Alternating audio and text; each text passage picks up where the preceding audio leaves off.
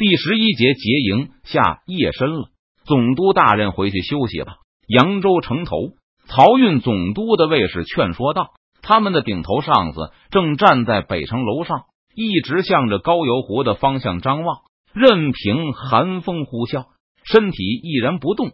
可惜这番场面没有能够被中军爱国的人士看到，不然他们一定会被漕运总督这种心系圣君的表现感动的落泪。知道了。”林启龙轻声答道：“今年的漕运已经顺利运去京师了。他本人因为接驾事宜，所以没有跟着漕船一起北上。朝廷看到林启龙在这样危机的局面下，仍然督促漕运顺利完成。留守的鳌拜大人也来信称赞，表示若是接驾不出现什么大问题，他留任已经是板上钉钉的事了。”御营进入江南前，林启龙就把御前的兵力打听了个清清楚楚。和邓明反复商议后，林启龙按照邓明给的部署图，一板一眼的给玉营搭建营地。前天邓明交给了他最后一张，经过多次的实地练习后，昨天搭建的这座营地绝对称得上是完美无缺。壕沟、营墙应有尽有，保护营门、营墙的望台、塔楼也都一样不缺。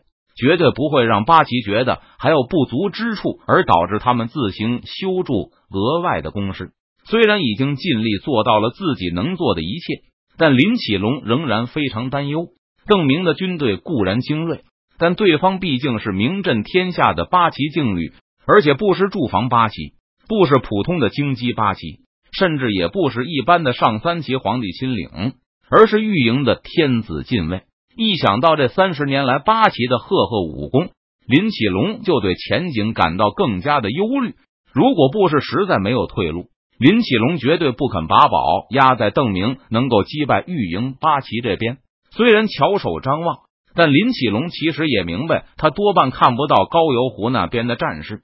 他之所以迟迟不肯回衙门，也是因为他实在是紧张的无法入睡，只能站在城头上向北望。让心里的忧愁稍微放松一些。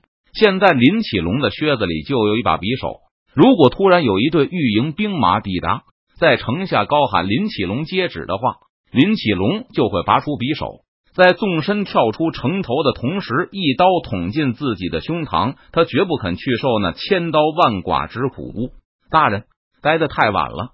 又过了一会儿，卫士再次催促道：“嫩，虽然是晚上。”但城头上还是有巡夜的士兵。林启龙若是一直待下去，说不定士兵们会感到非常奇怪。等消息传来时，他们会想起今夜看到的林启龙的古怪行为，而模模糊糊的产生什么联想。林启龙走下城头，回到了自己的衙门里。他给房门落下门栓，并仔细的检查了一遍，然后把匕首小心的从靴子里抽出来，藏在枕头下面。躺到床上之后，林启龙又用手摸了摸匕首，确信如果有人想破门而入的话，他绝对可以抢在来人冲进来之前完成自裁。敌袭！敌袭！凄厉的报警声响彻在营地上空。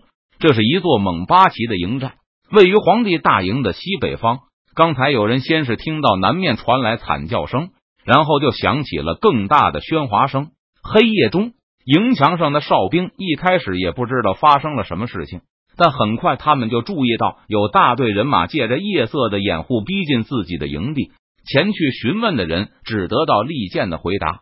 守营的军官有不少都拥有战斗经验，按常理来说，若是敌军从南而来，不应该很快逼近位于西北角的这座营盘。但敌人的行动之快，实在超乎他们的想象。将领听到喧哗声，匆匆跑上营墙询问时，敌人已经接近了营墙。见到营地周围到处都是火光和晃动的人影，将领竟然说什么也不相信敌人是从南面来的，因为将领深知，在这样的黑夜中前来劫营的敌人肯定会发生不同的程度的混乱，需要花很长时间才能摸清清军营盘的部署。只有最鲁莽的敌人。才会在不清楚守军分布的情况下贸然前冲。现在乱声才响起不久，敌人就杀到了营墙下，这显然不可能是从南面来的。正常情况下，摸黑而来的敌兵应该正在试探最南方营盘的实力和坚固程度呢。全速前进。江南大声催促着手下，明军已经分成了几路。他从属的这一路目标是西北角的蒙巴旗。所有的明军军官都对他们负责的敌军的数量和位置非常清楚。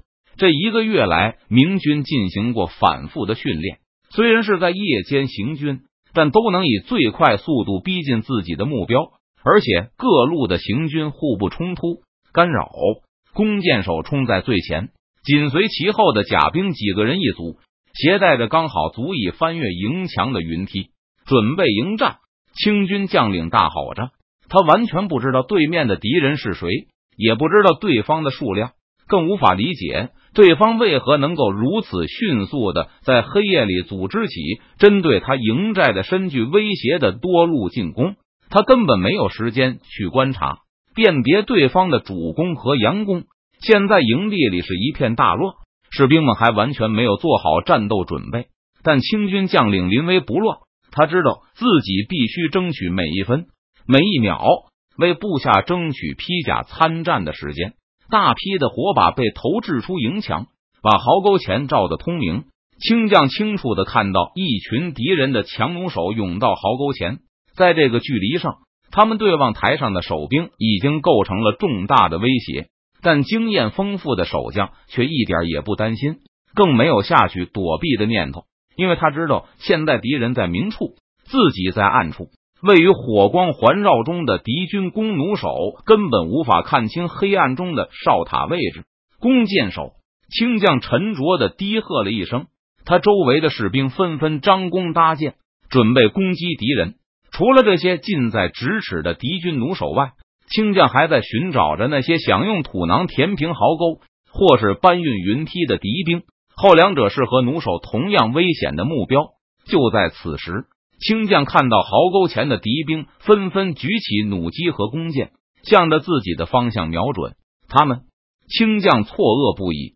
火把前的敌兵怎么可能才停下脚步就看清了塔楼的位置和高低？密密麻麻的飞黄射来，对方明显的是在进行覆盖射击，大部分都没有命中清兵，而是从塔楼旁或是人之间穿了过去。但因为箭矢众多，清将一瞬间就中了六支箭，和楼上的另外几个士兵一起跌落下去。在摔到地面上之前，清将依然想不通对方是如何进行这种准确的覆盖射击的，借着火光。确定自己已经到了演习中每次都该到达的位置后，郑瑶军就和同伴们一起向着黑暗中塔楼大概的位置进行了齐射。对面传来的连绵惨呼声让他知道己方击中了对方的职业哨兵。不仅郑瑶军这一处，其他地方也传来了利箭破空和敌人的嚎叫声。一批土囊被推入壕沟中，大批明军士兵冲过壕沟，把云梯搭上了营墙。并紧紧的扶住了梯子的下端。郑瑶军飞身而上，第一批登上营墙的都是四川常备军的战士。爬上营墙的时候，郑瑶军心里虽然依旧紧张，但完全没有对未知的恐怖。演习中，他一次次重复过这样的动，而且刚才的动静说明，左右两侧的弓箭手已经顺利的完成了任务。当几座哨塔被压制后。这段营墙就完全不会受到守军的威胁。